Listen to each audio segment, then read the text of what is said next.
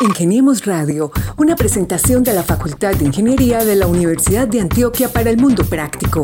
Búsquenos en portal.uda.edu.co, en facebook.com, Facultad de Ingeniería UDA y en nuestras redes sociales, Ingeniemos Radio. Una vez más estamos en otro nuevo episodio de Ingeniemos Radio, el programa de la Facultad de Ingeniería de la Universidad de Antioquia que se transmite por las diferentes redes y también por la emisora cultural de la UDA. Como cada semana pues traemos invitados que hacen parte y que realizan acciones en los diferentes ejes misionales que tiene la Universidad de Antioquia. Les habla Mauricio Galeano y como siempre entonces en cada emisión me acompaña mi compañero Carlos Arturo Betancur Villegas. Carlos, bienvenido. Hola Mauricio, un placer saludar a toda la audiencia que nos escucha en Antioquia y en Colombia a través de nuestras plataformas podcast, Spotify y Google Podcast y lógicamente también a través de nuestras redes sociales. Una invitación para que nos sigan escuchando con estas historias tan maravillosas de ingenieros de la UDA. Nos encanta compartir esas buenas historias que cada semana tenemos acá en Ingeniemos Radio de esos ingenieros tesos de la Facultad de Ingeniería. En esta ocasión nos, nos acompaña el profesor Franklin Jaramillo Izaza, un investigador extraordinario que con su talento y conocimiento dejan alto el nombre de la institución. Mauricio, cuéntanos acerca de nuestro invitado, que estamos seguros a nuestros oyentes disfrutarán con esta nueva historia. Así es, Carlos. Pues primero que todo, darle la bienvenida al profe Franklin Jaramillo. Profe, bienvenido a Ingeniemos Radio. Eh, muchas gracias. Un saludo, Carlos y Mauricio. Bueno, contémosle a nuestros oyentes entonces quién es el profesor Franklin Jaramillo Izaza. Él es ingeniero químico de la Universidad de Antioquia, que egresó en el año 2001. También tiene un doctorado en química de la Universidad de Manchester. Es investigador senior y actualmente es integrante del Centro de Investigación, Innovación y Desarrollo de Materiales CIDEMAT. En los últimos meses, pues el profe ha sido distinguido, también destacado pues, por los diferentes adelantos que ha realizado desde el terreno de la investigación, eh, principalmente con un proyecto de celdas solares que se patentó en Estados Unidos. Pues resulta que desde los laboratorios de investigación de la UDA, el Centro de Investigación, Innovación y Desarrollo de Materiales CIDEMAT de la Facultad de Ingeniería cuenta con una nueva patente lograda por su desarrollo. Vamos a ver si me va bien, profe, con la lectura de este nombre de esta patente. Dispositivo optoelectrónico mesoporoso híbrido PIN, híbrido de baja temperatura, que fue patentado en la Oficina de Patentes y Marcas de Estados Unidos. ¿Lo dije bien, profesor? Sí, muy bien. Bueno, profe, ¿por qué no le cuenta a nuestros oyentes de qué se trata este desarrollo? Bueno, pues como para hacer un, poquito de historia, pues a ver, el, desarrollo realmente tiene que ver con eh, encontrar una estructura de la manera como están organizados los diferentes materiales en una celda solar, cuál es cada uno de sus componentes que permiten finalmente pues tener un dispositivo optoelectrónico, como, como lo dice pues el nombre de la patente, con una configuración especial y que sea procesado a unas condiciones, eh, digamos, favorables, por ejemplo, baja temperatura. Nosotros podemos eh, fabricar por debajo de 150 grados, inclusive a temperatura ambiente. Ponemos 150 grados como un límite, pero podemos fabricar la celda a temperatura ambiente. Y esto comparado con celdas tradicionales eh, permite, digamos, la, la integración de una serie de materiales muy interesantes de bajo costo y que además le confiere a la celda pues unas propiedades muy interesantes. Entonces es una, una alternativa de bajo costo con condiciones de, de, procesamiento que pueden ser escalables industrialmente eh, para obtener una celda solar que finalmente pues pueda generar energía de alta eficiencia. Profesor Franklin, nosotros estamos acostumbrados de pronto a ver unas celdas solares eh, ubicadas eh, en parte donde trabajan estas eh, energías, nuevas energías. Estas que ustedes están haciendo, ¿cómo podríamos explicarle a nuestros oyentes para qué sirven, dónde se pueden utilizar? ¿Cómo sería esta cuestión, profesor? A ver, las celdas tradicionales son celdas rígidas, son celdas normalmente de silicio. El silicio es un semiconductor rígido, frágil, quebradizo, eh, pesado, que, que, es muy interesante y que ha sido desarrollado pues, por muchos años, que todavía es muy válido y seguirá siendo muy válido. Pero tradicionalmente las estructuras de celdas de silicio se ubican o ya sea en parques de generación de energía, a gran escala. Ya hemos visto pues las fotos, los videos en las noticias, los grandes parques solares de generación que se están instalando en el mundo, inclusive en Colombia. Y también hemos visto en unidades residenciales, en casas, en empresas, eh, en las azoteas, digamos, el silicio puesto sobre los techos. Esa es la configuración tradicional en la que el silicio eh, los paneles de silicio se disponen, ¿cierto? Pero es muy limitada. Las celdas de tercera generación, que son las celdas eh, a las que nosotros pues le hemos venido trabajando y que dan cuenta pues de, de, esta patente, son celdas que permiten, por ejemplo, flexibilidad, lo que no permite en condiciones normales el silicio. Flexibilidad significa que una celda puede ser impresa inclusive sobre un plástico, sobre un material flexible, sobre una lona flexible. Y esto permite integración arquitectónica. Entonces, eh, permite generar unas ondas, unas curvas eh, en fachadas, en techos, en tejas, eh, lo cual pues beneficia desde el punto de vista de la aplicación. Por otro lado, estas, estas celdas se pueden inclusive imprimir casi que sobre cualquier sustrato metálico, no metálico.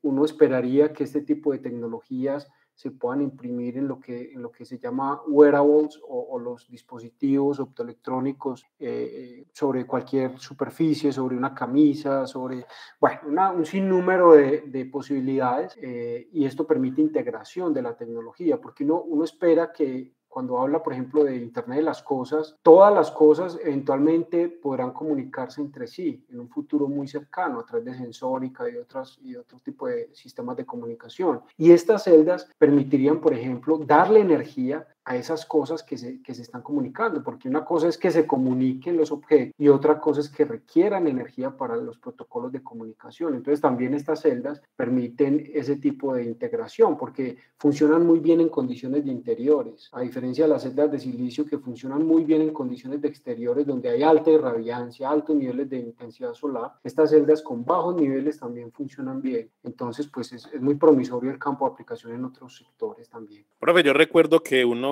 pues cuando estaba por ahí en el colegio, uno veía una calculadora que era de recarga solar y uno le parecía extraño que eso no utilizara pila cuando uno estaba, digamos, más joven. Ya hoy en día, como usted lo indica, pues eh, tienen mayores aplicaciones y ya hay, pues, digamos, diferentes estructuras, edificaciones y usos de las celdas solares en nuestro país. Pero desde su punto de vista y de su opinión, ¿creería que falta más desarrollo de este tipo de dispositivos en otro tipo de usos acá en Colombia o vamos bien según cómo se ha avanzado tanto desde la investigación como también desde la parte industrial? Sí, el, el ejemplo de la calculadora es interesante porque nos hace recordar que la tecnología solar fotovoltaica no es nueva, es una tecnología que data de los años 70. Lo que pasa es que siempre ha sido muy costosa. Entonces solamente eh, los privilegiados, los que han tenido recursos, han tenido oportunidad de implementar esta tecnología o en sus empresas o en, sus casas o en, en diferentes sectores de la economía. ¿Qué pasa ahora? Pues la tecnología ha bajado muchísimo de costo y ya no solamente se puede aplicar en, en, en sectores empresariales o comerciales,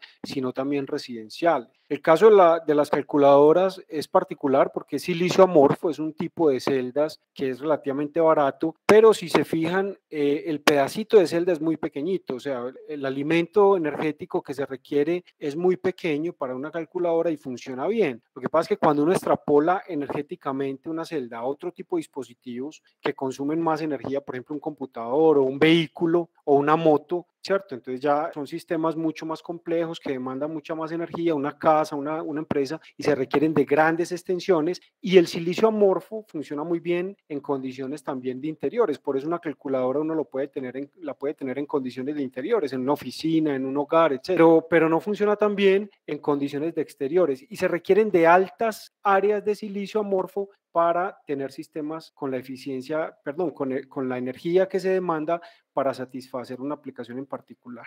Entonces eso por un lado. Por otro lado, pues en Colombia yo creo que, que hemos avanzado bastante. La ley 1715 permitió eh, un avance significativo en la implementación de energías renovables en, en nuestro país. Nosotros tenemos una desventaja y es que el 70% de nuestra energía es renovable porque es a partir de hidroelectricidad. Y digo desventaja porque con respecto a países europeos que dependen más del carbón o del gas natural, pues nosotros estábamos más tranquilos en la transición energética. Pero debido a, toda la, a todos los cambios que ha habido últimamente, toda la presión por disminuir el, el, los gases de efecto invernadero y demás, Colombia se ha puesto las pilas eh, y ha promovido una serie de leyes, por ejemplo esa que digo de la 1715, para promover las energías renovables y otras leyes, por ejemplo, la de transición energética que data de este año, a mitad de este año, que permiten inclusive la incorporación de, de, del hidrógeno como vectores energéticos en la matriz energética de nuestro país. Entonces es muy importante los pasos que está dando nuestro país. Todavía nos falta mucho desarrollo, todavía nos falta, por ejemplo, que empresas locales puedan fabricar celdas solares, puedan fabricar eh, baterías de alto desempeño para movilidad eléctrica y demás, porque claramente somos comerciantes y comercializadores e implementadores de la tecnología, pero somos muy poco productores. Y en el caso, por ejemplo, de nuestra patente, esa es, esa es una de las debilidades, es encontrar una empresa que pueda fabricar la tecnología y que la pueda desarrollar y la pueda implementar ya a una escala comercial, que hasta allá pues nosotros todavía no hemos llegado. Profesor, estamos hablando, estamos acá contándole a nuestros oyentes sobre un proyecto que el grupo CIDEMAT eh, patentó unas celdas solares en Estados Unidos. Eh, ¿Por qué también no le contamos a nuestros oyentes o los ponemos en sintonía? ¿A qué se debió que, usted, que ustedes con sus grupos de investigación y con los aliados que participaron en esta investigación se fueron hacia Estados Unidos a buscar la patente. ¿Qué significa esto y por qué se dio este proceso? Sí, eh, esa, pregunta pues tiene que ver en parte también con, con alguna de, de las preguntas y de las respuestas anteriores y es cuáles son los mercados estratégicos y cuáles son los países que desarrollan este tipo de tecnologías. Entonces, cuando uno, cuando uno mira, cuando uno hace esa búsqueda, pues claramente los países asiáticos, en cabeza, por ejemplo, de China, pasa es que China tiene eh, algunas dificultades para, para los procesos de patentamiento. Muchas veces, eh, pues es un país bastante complejo, eh, con una dinámica comercial muy particular y pues no nos atrevimos a ese mercado en particular, pero países europeos, por ejemplo como Alemania, también era, eran muy interesantes, en general la comunidad europea y en particular Estados Unidos. Lo ideal pues hubiera sido una patente eh, mundial de, con cobertura pues, en todo el mundo. Lo que pasa es que pues, son patentes más complejas eh, y mucho más costosas de mantener. Hay que recordar que una patente hay que pagar anualidades por el mantenimiento si uno quiere tener vigente la tecnología. Entonces, pensando en estas cosas y en el tema de mercados estratégicos, pues pensamos en Estados Unidos. Estados Unidos es, es un país bastante interesante en función de creación de spin-off, por ejemplo. Estas celdas son de tercera generación y la mayoría de las empresas emergentes que están saliendo en el mundo eh, con este tipo de tecnologías son en Estados Unidos. Entonces, pensando en ese mercado estratégico, empresas emergentes de tecnología de avanzada, tecnología de punto, en semiconductores y demás, pues por eso eh, pensamos en este país. Ahora bien, digamos que la tecnología eventualmente se podría fabricar en otro país, pero eh, hay que hacer unos acuerdos comerciales también para fabricarla eh, en esos países, por ejemplo China o, en Europa, y que su, que su comercialización se haga desde Estados Unidos.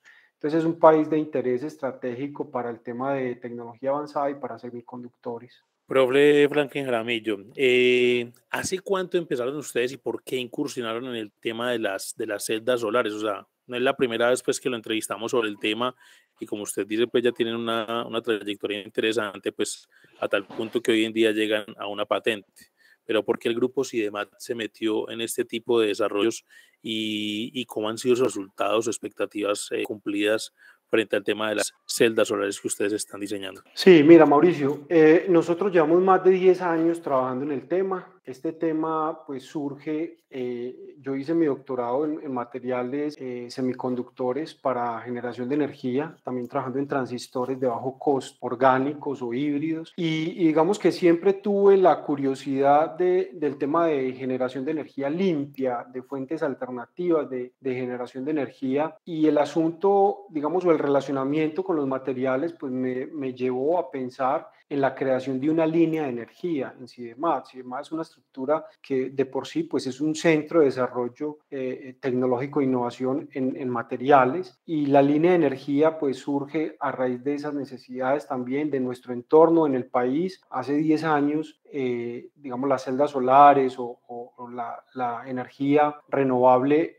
no sonaba tanto, apenas estaba empezando a dar el paso hacia la planeación de un país que pudiera diversificar su canasta y con todo ese montón de, de ideas también pues surgió la línea y empezamos a trabajar en esto. El primer proyecto que, que tuvimos fue un proyecto apoyado por el CODI, por la Universidad de Antioquia, un proyecto pequeño de alrededor de 30 millones de pesos en esa época y pues llevamos más de 10 años incursionando en este tema con proyectos grandes de regalías, proyectos que superan pues los mil, dos mil millones de pesos, ahora con sostenibilidad energética para Colombia, Seneca, que son proyectos de gran envergadura, pues eso nos ha permitido finalmente tener resultados como este, como el de el reconocimiento a través de una patente de que la tecnología que estamos desarrollando en Colombia, en el país y en particular en la facultad con los grupos de investigación, pues es tecnología relevante, que se puede dar el paso eh, más allá de, de, de, tener pues cosas muy locales, sino que puedan ser eh, investigaciones que se pongan al servicio inclusive de la humanidad, porque uno no esperaría que, que la explotación de este tipo de tecnología se dé solamente en Colombia, sino en el mundo entero, que es como el ideal de todos los investigadores que soñamos con hacer investigación con pertinencia y de poder llegar como a estos niveles de, de implementación de la tecnología en el mercado. Profesor, eh,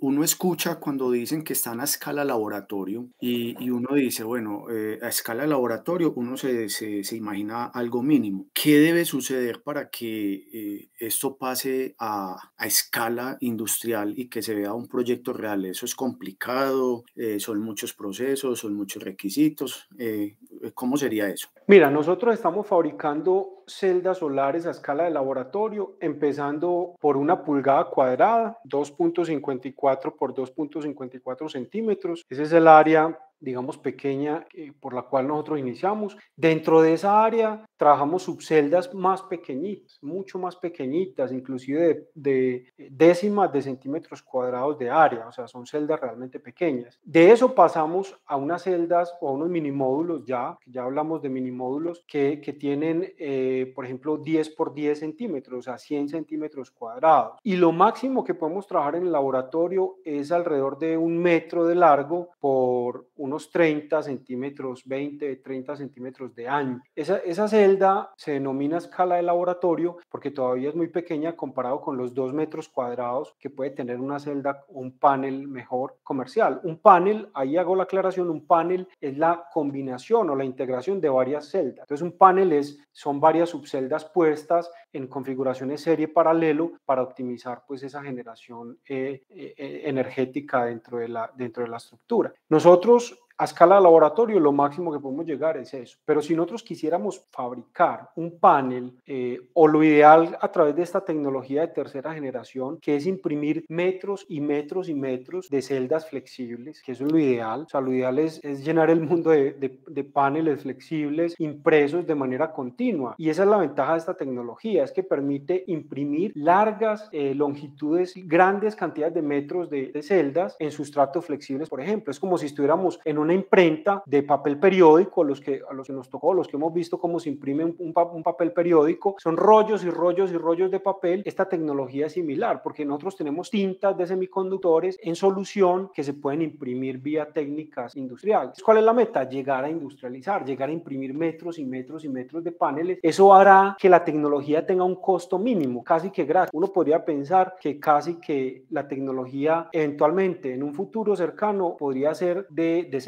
de costos mínimos, que ahí lo importante será la aplicación, ¿cierto? Cómo está integrada la celda a algo, cómo, cómo se, se aplica, digamos, cómo se implementa finalmente la tecnología, porque el costo va a ser mínimo, va a ser casi que un commodity. Y para llegar a eso, que, que era pues la pregunta, necesitamos finalmente pasar por unos procesos. Nosotros estamos en grado de alistamiento tecnológico 6, queremos llegar a 7, o sea, eh, hacer la, la, la, aplicación en un entorno relevante, digamos, con, con consideraciones ya de, de, aplicación de producto. Cuando uno llega a 9 es porque ya lo ha validado frente a terceros, frente a normas, ya es un ambiente eh, industrial o es un ambiente real, ya no es un ambiente relevante, sino que realmente en el techo de una casa o de una empresa o en un producto. Ahí ya cuando lleguemos a ese punto de validación comercial y cuando podamos hacer el escalamiento de la tecnología a través de máquinas que ya están comercialmente disponibles y que algunas spin-off, algunas empresas, como lo mencioné al principio, ya lo están fabricando con otro tipo de tecnologías, pero ya tienen las, las herramientas para fabricarlo. Cuando lleguemos a ese punto, pues uno podrá decir, hombre, la celda puede comercializar, ha sido probada, ha sido validada. Hay un tema crítico que valdría la pena mencionar y es que estas celdas o estos paneles tienen un problema y es que comparado con el silicio, tienen que aguantar muchos años de vida útil en el exterior. El silicio puede aguantar alrededor de 20 años solamente perdiendo el 20% de su eficiencia inicial o su desempeño inicial. Eso es, eso es muy bueno, o sea, uno tener 20 años una tecnología sin tener que hacer cambios, pues uno cambia de, de vehículo cada 5, cada 6 años, no sé, o cambia de celular cada 2 años. Bueno, ya ahora pues con, con la presión también de, del cambio tecnológico, probablemente esas vidas útiles de la tecnología son cada vez menores, pero no tener un panel de silicio que le dure 20 años es un, es una, son un número de años muy interesante. Como eso está la intemperie, hay que crear unos sistemas de encapsulamiento muy buenos para que no le entre agua al silicio, por ejemplo. Que una vez le entre agua eh, puede deteriorarse. Los semiconductores son muy sensibles al agua y al oxígeno. Lo mismo ocurre con las celdas que nosotros estamos fabricando. Son sensibles al agua y al oxígeno y tenemos que encapsularlas muy bien para que aguanten todo ese tiempo en imperie y puedan ser competitivas. Entonces, mira que faltan una serie de pasos eh, que son muy de, de, cara industrial, de orden de, de, tener tecnología comercial disponible para poder llevar esto al mercado y para que pueda ser utilizable por, por las personas normales. Interesante esa descripción que hace el profesor Franklin Jaramillo pues, sobre este proyecto de celdas solares. Profe, una inquietud que me surge y es, la Universidad de Antioquia pues también eh, después de pandemia propone algunas mejoras en infraestructura en algunas sedes y secciones de la institución. ¿Se ha pensado que de pronto esta tecnología se pueda implementar en alguna de esas regiones o territorios? Pues pensaría uno, por ejemplo, el Urabá o el Bajo Cauca antioqueño, donde pues el tema del sol es importante y el calor, eh, pero lo han conversado, lo han contemplado a futuro. Sí, ese es un tema interesante que hemos, que hemos hablado con infraestructura de la universidad. Eh, la universidad quiere promover también el uso de energías renovables en su infraestructura. Eh, hay, digamos, en el campus universitario, por ser patrimonio nacional, eh, es un poco más difícil, dado los permisos que hay que solicitar para tocar los techos y para tocar la infraestructura, pero también lo hemos conversado. Hay un asunto muy interesante que recientemente lo conversamos con la, eh, la sede de Desarrollo Tecnológico e Innovación de la universidad, en donde está ubicada la biofábrica en el oriente antioqueño, y es la posibilidad de tener ahí implementados paneles solares. Inicialmente pensamos hacerlo con, con tecnología comercial, eh, dado que nosotros todavía estamos en escala prototipos, podemos poner nuestras celdas que son pequeñas para hacer, para continuar con el desarrollo tecnológico y la evaluación en diferentes condiciones. A nosotros nos interesa mucho mirar cómo se comportan las celdas en diferentes climas, diferentes humedades, diferentes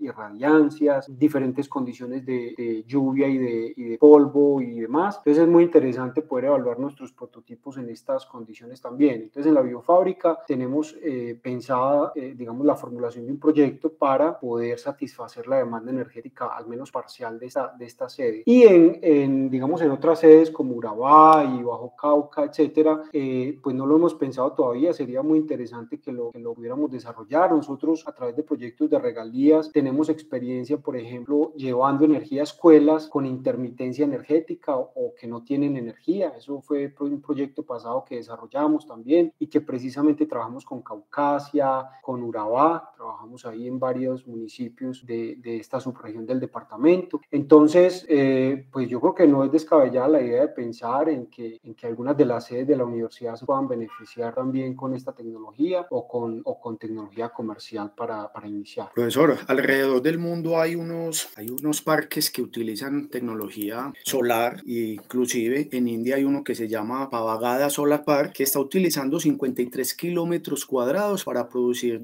2050 megavatios. Uno viendo la extensión de, de en kilometrajes de esto, ¿cómo se comporta eso con el medio ambiente, profesor? Eh, eh, ¿Hay peligro para los, eh, aquellos que están pendientes del medio ambiente o esta situación frente a esta cuestión que le estoy preguntando, cómo se maneja eso, profesor? Sí, mira, yo creo que cualquier tecnología independiente de cuál sea, si es para generar energía o no, tiene un impacto sobre el medio ambiente, cualquiera que sea. Respirar tiene un impacto sobre el medio ambiente. Lo que pasa es que el problema es cuando rompemos el esquema o el equilibrio de, ecológico como tal, porque respirar genera CO2, pero si, si tenemos, si no rompemos el hilo conductor y, y hay un árbol que es capaz de captar el CO2 en su proceso de fotosíntesis y volver a generar oxígeno, pues mira que hay un equilibrio. ¿cierto? Entonces el problema es cuando rompemos la línea eh, de equilibrio. En el caso de las tecnologías eh, eh, energéticas, todas tienen huella de carbono, la, digamos que es una medida de cuál, cómo impacta el medio ambiente. La huella de carbono es en su ciclo de vida, durante la generación del producto, desde la extracción de la materia prima, la energía que se requiere, hasta finalmente cuando vuelve y muere el producto y, llega a reciclarse o a reutilizarse o a incinerarse. Ese es el ciclo de vida del producto y ahí es donde se mide la huella de carbono. Las energías solares fotovoltaicas, dentro de las energías, eh, dentro de los sistemas de generación energética, incluyendo, por ejemplo, la, generación, eh, algún tipo de generación como hidroeléctrica o la nuclear, que es inclusive una de las más limpias en función de generación de CO2, la huella de carbono, las energías solares fotovoltaicas es de las más limpias, o sea, es la que menor huella de carbono tiene, o sea, que tiene un menor impacto sobre el medio ambiente. Ahora bien, hay claro, e, en uso de, suelos, por ejemplo, en extensión de suelos, eh, puede ser crítica para grandes parques de generación. Lo que se hace aquí es que se aprovechan, por ejemplo, los terrenos desérticos. Hay terrenos que están subutilizados o hay terrenos, por ejemplo, empobrecidos por minería. En caso, caso colombiano hay muchos suelos que son muy pobres, son poco fértiles y que no, no son adecuados para uso agrícola. Entonces uno podría pensar, esos suelos se podrían destinar para hacer parques, parques ecológicos, para hacer parques de generación fotovoltaica, por ejemplo. Lo que no podemos pensar es que vamos a ir a tumbar bosques en el Amazonas para generar pues energía solar fotovoltaica. Eso, sería redundante y no tendría ningún sentido. La idea aquí es usar suelos empobrecidos, suelos que no se estén utilizando, zonas desérticas, techos, fachadas, ¿cierto? Eh, lugares que ya están construidos y que podamos hacer uso de eso. O inclusive hay algunos proyectos para eh, la generación solar fotovoltaica en represas o en, o en sistemas de, de agua, en cuerpos de agua que no están siendo utilizados. Algunos lagos eh, muy profundos que no tienen, pues, digamos, algún ecosistema vivo importante y que se puedan utilizar. Caso, por ejemplo, Guatapé, la represa de Guatapé, EPM tiene algunos pilotos para generación solar fotovoltaica, aprovechamiento parcial de ese cuerpo de agua para poner paneles solares flotantes. Eso también es una, una estrategia que se ha venido utilizando, eh, dado, dado el uso del suelo restringido en algunas partes, uno podría pensar en que puede poner paneles solares flotantes. Pero en general, digamos, cualquier sistema de generación tiene impacto lo que hay que hacer es mitigar, mitigar el medio ambiente. La solar fotovoltaica es de las que menos impacto tiene. Por ahí en alguna vez escuché que, que, que algunos insectos podían confundir los paneles solares con cuerpos de agua y depositaban sus huevos allí y que eso podía generar que se extinguiera ese insecto porque los huevos estaban no en el agua, depositados en el agua, era un tipo de insecto que depositaba los huevos en el agua, sino que los ponía sobre los paneles solares. Digamos que ahí hay una serie de historias también que habría que revisar. Eh, las tecnologías de tercera generación permiten, por ejemplo, cambiar de color en la superficie. El silicio es como un azuloso que se semeja como un espejo de agua y por eso pues la confusión seguramente de estos insectos. Pero eh, con estas tecnologías de tercera generación no puede modular el color. Entonces también uno tiene que encontrar soluciones tecnológicas para los problemas que, que, se vayan presentando. Caso particular, por ejemplo, el tema ecológico en este caso. De verdad que,